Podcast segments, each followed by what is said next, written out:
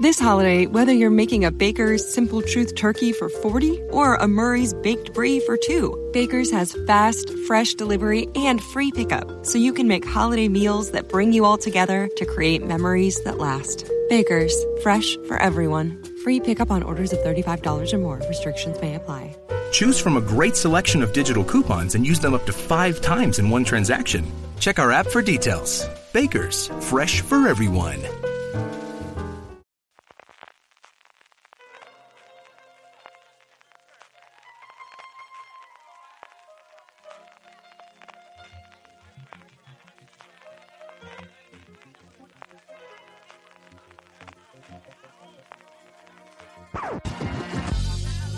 take you down.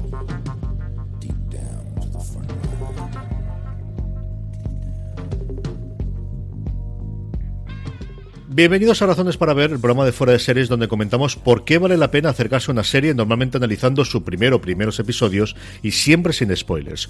Hoy hablamos de The Umbrella Academy, la serie original de Netflix. Yo soy CJ Navas y hoy me acompaña Francis Arrabal. Francis, ¿cómo estamos? Pues con muchísimas ganas de hablar de Umbrella Academy porque he visto los cinco episodios, los cinco screeners que nos ha pasado Netflix y también me he leído el primer cómic que está editado en España, el de Suite Apocalíptica. Así que con muchas, muchas ganas de hablar de, de esta Umbrella Academy. Este teníamos muchas ganas, Francis. ¿eh? Este de los que contamos los días hasta que se levanta el embargo para poder hablar de, de ella, que al final tenemos que buscarnos de quién los tiene, quién los tiene que podemos hablar. Y teníamos de verdad muchas ganas de hacer estas razones para ver, de dar la barrila después cuando ya se, se emita la serie. Y esta será carne de review, sí o sí. Ya, ya vamos anticipando de que esta nos ha gustado bastante, bastante a los dos. Esta será carne de, de review. Además, estamos teniendo suerte. ¿eh? Los fans del, de los cómics y de las adaptaciones de cómic, que son adaptaciones de cómic de verdad, no estas cosas que no ha hecho últimamente el Marflix y de vez en cuando no hace también el, el Arroverso. Estamos, bueno, se está emitiendo Clase Letal, que es esta serie de sci-fi que adapta un cómic de Rick Remender y mm, que en España se puede ver a través de HBO. Eh, la gente ya puede ver los cuatro primeros episodios del, de la serie, son los que ya están disponibles, los que ya se ha emitido Sci-Fi y por tanto tiene HBO porque van semana a semana. Y también tenemos este Umbrella Academy que nos llega ahora, nos llega el 15 de febrero, ¿verdad, CJ? El viernes 15 de febrero se, se, emite la que yo creo que tiene toda la pinta de ser primera temporada. Incidiremos sobre eso. Y sí que desde luego yo creo que esta es la serie que va a marcar, ahora ya vamos con la ficha técnica, hablamos un poquito de la sinopsis y de los personajes, pero a, a términos generales yo creo que esta es la gran carta de presentación de eh, Netflix diciendo que no, que sabemos todos que hemos roto el acuerdo con Marvel por lo que todos sabéis que ha ocurrido de que ellos lancen su propia plataforma y nosotros no queremos invertir y es que el dinero que nos estamos gastando en esta serie nos estamos gastando en esta y esperad que lleguen las cosas del universo de Mark Millar. Sí, sobre todo, justo eso es lo que iba um, a comentar. No sabía que iba a desembocar en Mark Millar, pero es lo que estaba pensando en comentar, que es lo que nos da esperanza a que, a que lo que van a hacer con Mark Millar y con ese Millar Wall, que es el sello de cómic que compraron a Mark Millar, porque recordemos que a Mark Millar no le compraron los derechos de adaptación de sus obras, sino que directamente le compraron su sello de cómics y Netflix. Si Netflix está editando cómics, los nuevos cómics de Mark Millar, de hecho este nuevo que, el último que ha sacado que es de Magic Order eh, va con el sello de, de, Netflix. Vas a comprar la grapa en Estados Unidos y lleva, lleva su sellito de, de Netflix puesto. Mm, CJ, no sé si a ti te suena que Netflix tenga alguna otra adaptación de cómic antes de las que vayamos a ver de Miller Wall a mí al menos de proyecto que esté anunciado no me suena, no sé si habrá eso, alguno entre medias, o este Umbrella Academy va a ser el último que veamos, eh, un poquito haciendo ahí de sándwich entre lo que hemos visto del Marflix y lo que vamos a ver de Miller Wall, y desde luego que al menos han demostrado que tienen buen gusto para, mm, para hacer algo con superhéroes en pantalla, aunque estos superhéroes de Umbrella Academy son bastante peculiares, ¿eh? y son superhéroes bastante entre comillas, sí que tienen superpoderes, pero bueno, no son los superhéroes clásicos que estamos acostumbrados de de DC ni de Marvel y demás. Y bueno, y siempre recordar que aunque se emite Netflix, o Netflix es la que la cuelga bajo demanda, esta está producida por Universal Cable Production, que fue quien compró los derechos en un principio a Gabriel Bar y a Gerard Way para hacer una peli, signo de los nuevos tiempos, el, el proyecto estuvo dando vuelta y ha acabado como serie de televisión y ha acabado en Netflix. Como dice Francis, no es una serie de superhéroes de pijama para que nos entendamos de, todos los, los, clásicos, no nos presentan series clásicos de Marvel o de DC, nos presenta, yo creo que vamos a hablar ya directamente de eso, eh, del planteamiento, es una familia tremendamente disfuncional, una familia creada con mucho dinero por un eh, personaje tremendamente excéntrico que decide adoptar es la forma suave realmente comprar, y eso se nos muestra en los primeros segundos de la serie, una serie de niños nacidos en una circunstancia muy, muy extraña, Francis. Sí, aquí tenemos a, mm, a Hergraves, eh, que es este, este magnate, este mm, multimillonario, con un toque de un aire de filántropo que, decide comprar a, siete de estos 43 niños que nacen de una manera espontánea un, un día.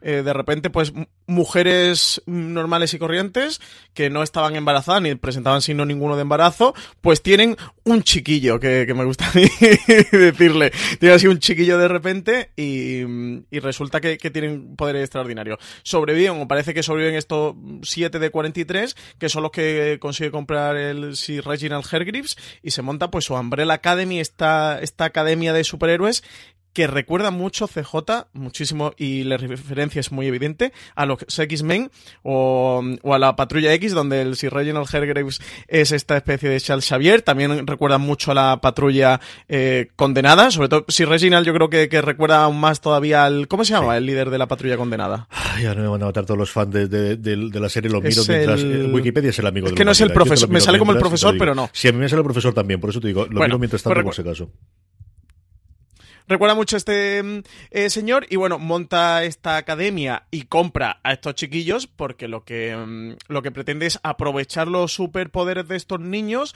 para formarlos que aprendan a controlar sus poderes y hacer el bien en la humanidad. Poder que ellos, estos niños, puedan enfrentar cualquier amenaza eh, que pueda sufrir la amenaza en, en, el futuro. Y con esta finalidad es con la que compra los niños, los recopila y monta esta, esta Umbrella Academy. Luego sí que yo aclarar, como me he leído el cómic, que además lo recomiendo, CJ, el cómic te lo voy a dejar porque el cómic es chulísimo y además la edición de norma es preciosa, trae un mogollón de extras, está editada en cartoné, eh, con intro de Rick Remender, eh, perdón, de Rick Remender, de Grant Morrison, con intro de Grant Morrison, que estaba antes diciendo Rick Remender de clase letal y me eh, con notas de Gabriel Bay y de Gerard Way, cuentan un mogollón de cosas, tienen un número extra que, que fue el que regalaron por el Free Comic Book Day en Estados Unidos en 2007 antes de editar el cómic, trae un mogollón de contenido. Y entonces, claro, ahí te cuentan muchas cosas de la mitología de Umbrella Academy, que yo creo que a lo largo de la serie, no sé si en la primera temporada o en sucesivas temporadas vamos a ir viendo, pero que al menos los cinco episodios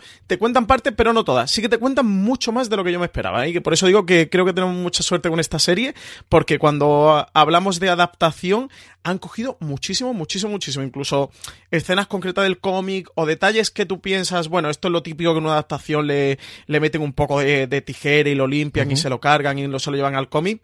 Eh, no sé si como valorando el universo del cómic, pero como diciendo, esto tampoco no, no es tan importante. En la, en la serie está, en el quinto episodio, de hecho, hay un giro de una cosa que antes no te había mostrado, que yo como había leído el cómic ya pensaba que se la habían cargado, y en el quinto te lo introducen, te lo introducen muy bien y de una manera muy chula. En el cómic está al principio, de hecho está en el primer número de las primeras páginas, y aquí se lo han llevado al quinto episodio. Y ahí me hizo un poco un clic de decir, joder, qué guay este Umbrella Academy, eh, se nota que les gustaba el cómic, que querían el cómic de verdad, y querían llevar el cómic a la pantalla, no que muchas veces parece que quieren como eh, coger las partes que le interesan, o cuatro personajes, o cuatro tramas, y, y ya está. Y, y no estoy diciendo Iron Fist ni Luke Cage. el jefe de Chief es como se llama el apodo que tiene Niles Cowler, que es el, el, líder de, la patrulla condenada, que lo hemos podido ver en Titanes en el episodio en el que se introduce la patrulla eh, protagonizada por Bruno Birchir, aunque en la serie que se va a estrenar ya en Estados Unidos en DC Universe y que esperamos que no tarde demasiado a llegar a España, no sabemos si también con Netflix o por otra plataforma o canal, lo interpretará Timothy Dalton, una cosa que tengo muchísimas ganas de ver. Volvemos a Umbrella Academy. Eh, Francis, ah, vamos a terminar hablando un poquito de sin spoilers de la historia y de lo que ocurre en, el planteamiento de la temporada, pero yo sí que quería hacer hincapié en los personajes. Y es que mira que es complicado tener tantísimo personaje introducido en el primer episodio, y es cierto que los episodios van en torno a la hora, pero qué bien siendo cada uno de ellos sí que arquetipos y teniendo características clásicas, desde luego, de superhéroes o de personajes que hemos visto en cómic, ¿cómo logran tener hasta 8 o 10 personajes con una personalidad tan marcada y tan distinta cada uno de ellos? Sí, a mí es de las cosas que más me gustó y de hecho fue lo que me engancha la serie y, me puse a devorarme el resto en cuanto tenía un hueco, que es justo lo que tú comentas. Creo que de las cosas más llamativas esta presentación de personajes, personajes que como bien dices pueden ser muy arquetípicos, de hecho es que en el cómic y, en una parte de las notas eh, Gerard Way, que es el guionista, em, te lo explica como que, que si cada personaje está buscando un arquetipo, de hecho te explica la ficha, te hace como una fichita donde te explica cada personaje, te dice lo que quería representar cada uno de ellos y es un arquetipo tipo puro y duro, pero lo hace muy bien, no suenan a clichés, creo que al final al destilar ese punto del, del cómic como espectador lo comprendes y no se te queda en algo que, te rechine o que te tire para atrás. Y aquí una cosa me gustó, eh, que en el cómic sí que los personajes son todos, aparte que le han cambiado los nombres, en la serie han dado nombres de personas, que se llaman Diego, Klaus, Luther, Allison. En el cómic no, en el cómic tienen otros, otros nombres que son más eh, de fantasía, por llamarlo de alguna manera, ¿no? Algo más eh, high concept. Aquí tienen nombres de personas. Es que en el cómic son todos personajes blancos y mm, blanco de raza o caucásica. Y en la serie, fíjate que está Diego que es latino, el personaje de Diego.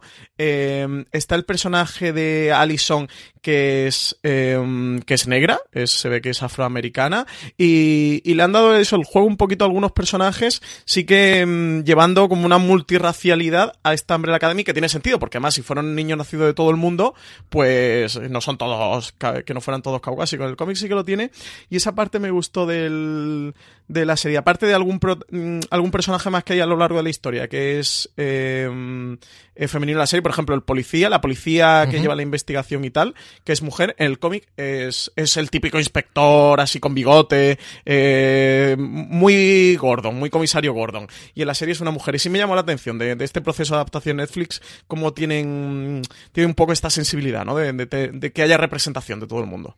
Es el signo de los tiempos, en la que comentabas esto es Mary J. Blige, la que hace de Chacha, que va a ser esta investigadora que va a seguir un poquito lo que está ocurriendo en la, bueno, en las peripecias y los que nos va a plantear desde el principio de, de la serie. De los eh, personajes, ¿con cuál te quedas de todo, Francis? ¿Cuál es tu preferido? Eh, número 5, of course. Me encanta. Número 5 es un. Mientras, bueno, digamos que todos los personajes son ya. Mm, adultos, eh, tienen veintitantos años, no sé si rozan la treintena, pero veintitantos años. Número cinco es un niño cuando es hermano y cuando ha nacido toda la misma y es porque ha pasado algo que no sé de CJ, yo prefiero que no comentemos por no destriparle a nadie nada, sobre todo una escena muy, muy, muy, muy chula. Para mí la mejor escena de que he visto hasta el momento de la serie, que es eh, la escena inicial del segundo episodio. Le ha ocurrido algo. El, el caso es que el niño por dentro es no sé si llama, le, un anciano, es un viejo joven, CJ, es un poco yo, un viejo Pero muy viejo, pero muy por la parte vieja. Y me hace mucha gracia. Es muy bien joven. Y está muy bien hecho. Es que es muy difícil, sobre todo con el cast, con el, con el actor, eh, con Aidan Gallagher. Es que lo. This holiday, whether you're making a Baker's Simple Truth turkey for 40 or a Murray's Baked Brie for 2, Baker's has fast, fresh delivery and free pickup, so you can make holiday meals that bring you all together to create memories that last. Baker's, fresh for everyone. Free pickup on orders of $35 or more. Restrictions may apply. Choose from a great selection of digital coupons and use them up to five times in one transaction. Check our app for details. Bakers, fresh for everyone. Clava, es tan difícil hacer el papel que hace que, me conquista más, tiene ese punto así más cínico, más socarrón que sí que me gusta mucho.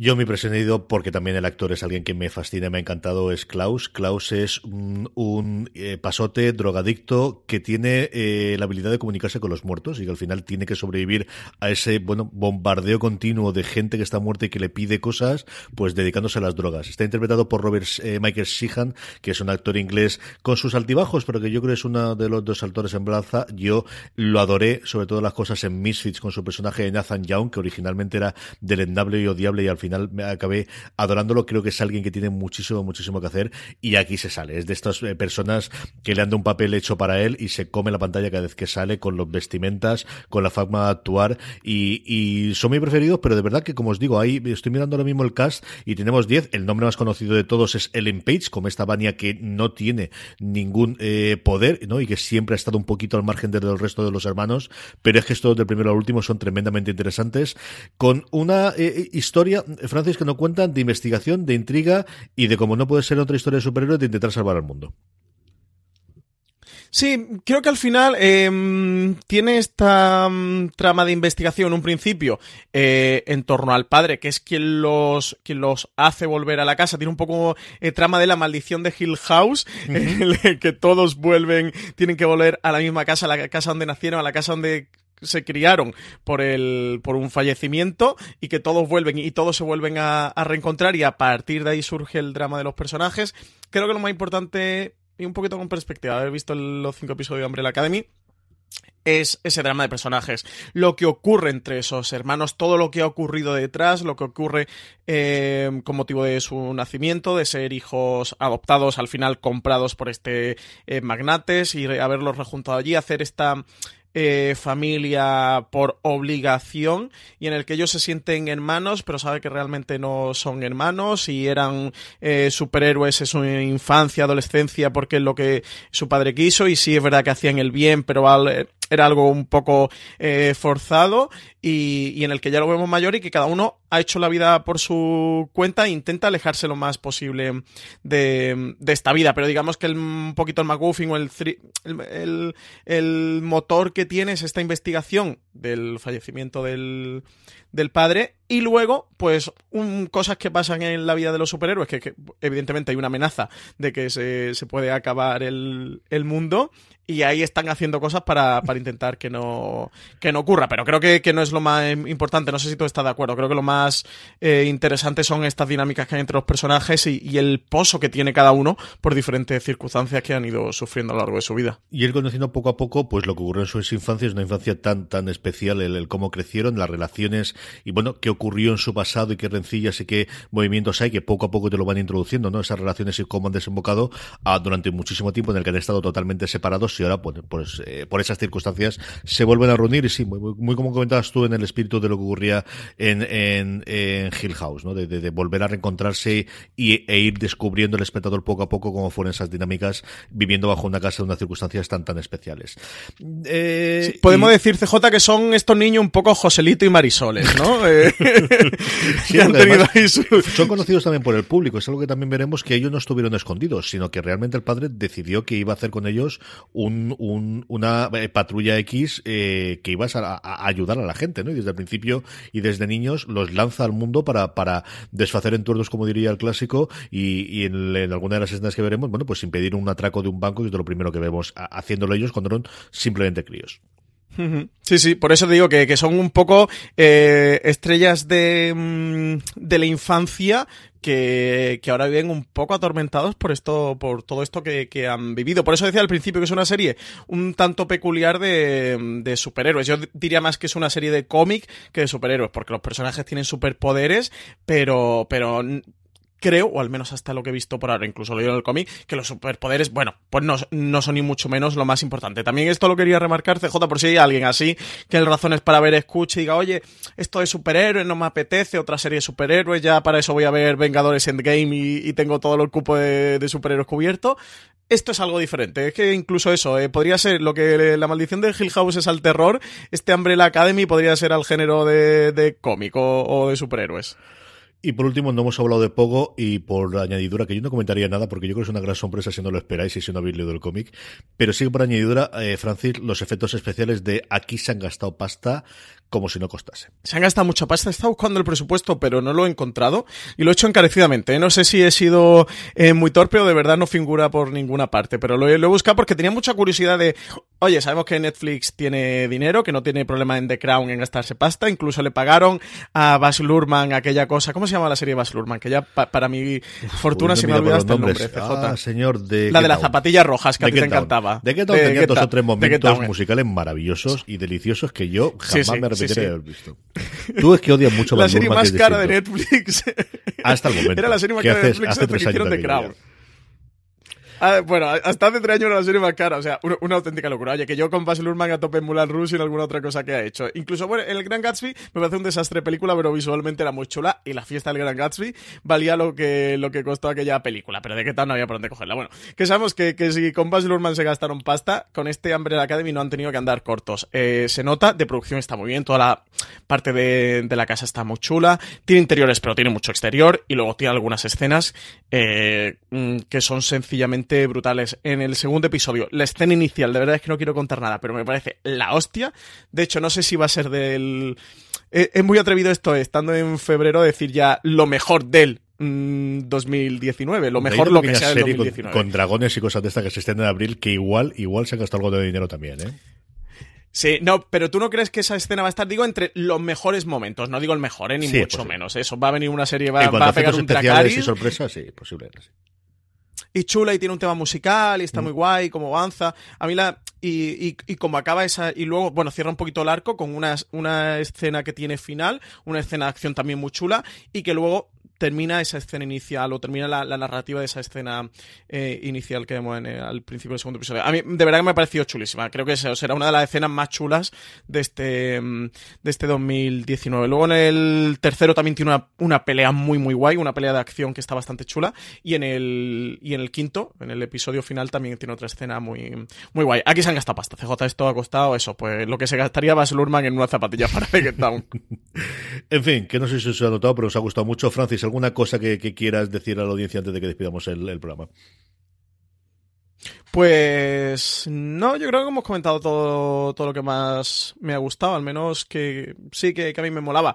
Yo recomendar a todo el mundo que, se acerque a este Umbrella Academy, creo que es una serie bastante chula, que mm, hemos tenido esos fans de los cómics o de la serie de superhéroes, algunos desencuentro últimamente y especialmente en, en Netflix, yo creo que este Umbrella Academy mola bastante, creo que la palabra es que mola, que la serie está, está muy guay, tiene personaje interesante, tiene una trama chula, está bien producida y, y, recomendar también a todo el mundo que disfrute la serie, de verdad que se acerque el cómic, que son 20 euritos lo que vale, eh, la edición es una preciosidad y el cómic está muy guay. Si te está gustando la serie, pues te aporta más de todo esto mm, que te cuente y nada, vamos a ver los cinco episodios restantes, a ver si no solo CJ estamos aquí como muy entusiastas y que nos encanta hombre la Academy y acabamos con los cinco últimos diciendo, pero qué basura es esta, pero los cinco primeros al menos apuntan Apunta muy bien, claro, esperemos que no a ver que nos quedemos aquí retratados. Esperemos que no. Y, ya sé que este es razones para ver de Umbrella Academy, pero también aprovecho para que le guste Umbrella Academy que se, que se acerque a clase letal. Que le va a gustar por otras cosas muy diferentes, pero si busca una adaptación de cómic chula,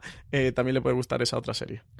Viernes 15 de febrero se estrenan los 10 episodios que duran la primera temporada. Damos por sentado que es primera temporada, tiene toda la pinta de que esto seguirá, porque de hecho hay tres cómics ya en. el, el cómic es mensual en grapa y hay ya tres grandes colecciones, si no recuerdo mal. Francis, las segunda, por cierto, que va a sacar Norma dentro de nada, me decías antes, ¿verdad? Sí, son tres series limitadas las que eh, por ahora han hecho Gabriel Bay y Gerard Way.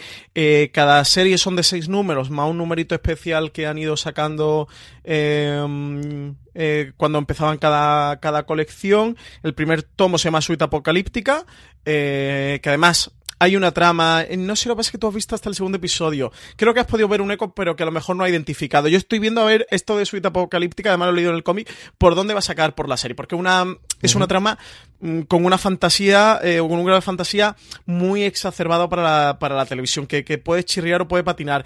Pero es que estoy viendo que están metiendo ecos, y nunca mejor dicho, de, de esta suite apocalíptica por ahí, por la trama. Tengo mucha curiosidad por ver los cinco siguientes, porque mm, creo que lo van a meter, creo que la trama la van, la van a meter. De hecho, con el cierre del quinto episodio me ha dado que pensar de, ostras, que, que, que, se van a atrever a meterle y todo. Así que mm, me surge curiosidad. El segundo tomo se llama Dallas. Eh, lo editan a finales, a finales de febrero. Eh, creo que el...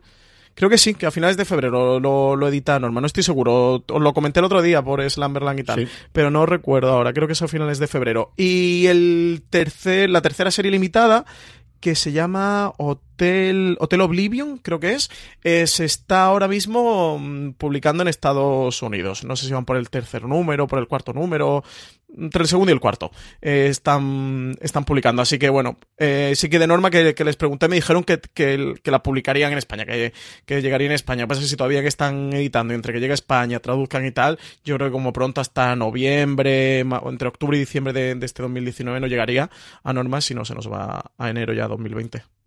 No, segurísimo, segurísimo que si esto funciona bien, desde luego que que apretar el acelerador, especialmente si se confirma, como yo creo que tenemos toda la pinta que haya más de más de una temporada. Esto es Umbrella Academy, viernes 15 de febrero, 10 episodios de 60 minutos de duración, una serie tremendamente recomendable por Francis Arrabal y por mí. Os pondremos los enlaces a todos los cómics también, por si queréis comprarlos desde el enlace de, de afiliados de, de fuera de series para que podáis tenerlo. Francis, hasta el próximo programa. Pues hasta el próximo Razones para ver, CJ. Y a todos vosotros, querida audiencia, hasta el próximo programa de Fuera de Serie. Recordad, tened muchísimo cuidado ahí fuera.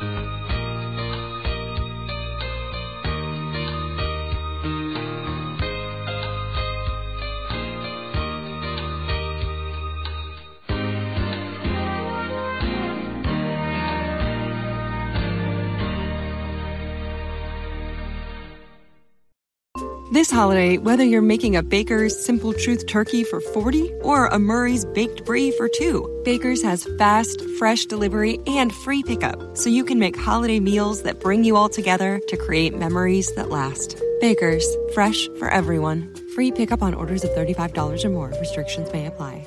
Choose from a great selection of digital coupons and use them up to five times in one transaction. Check our app for details. Baker's, fresh for everyone.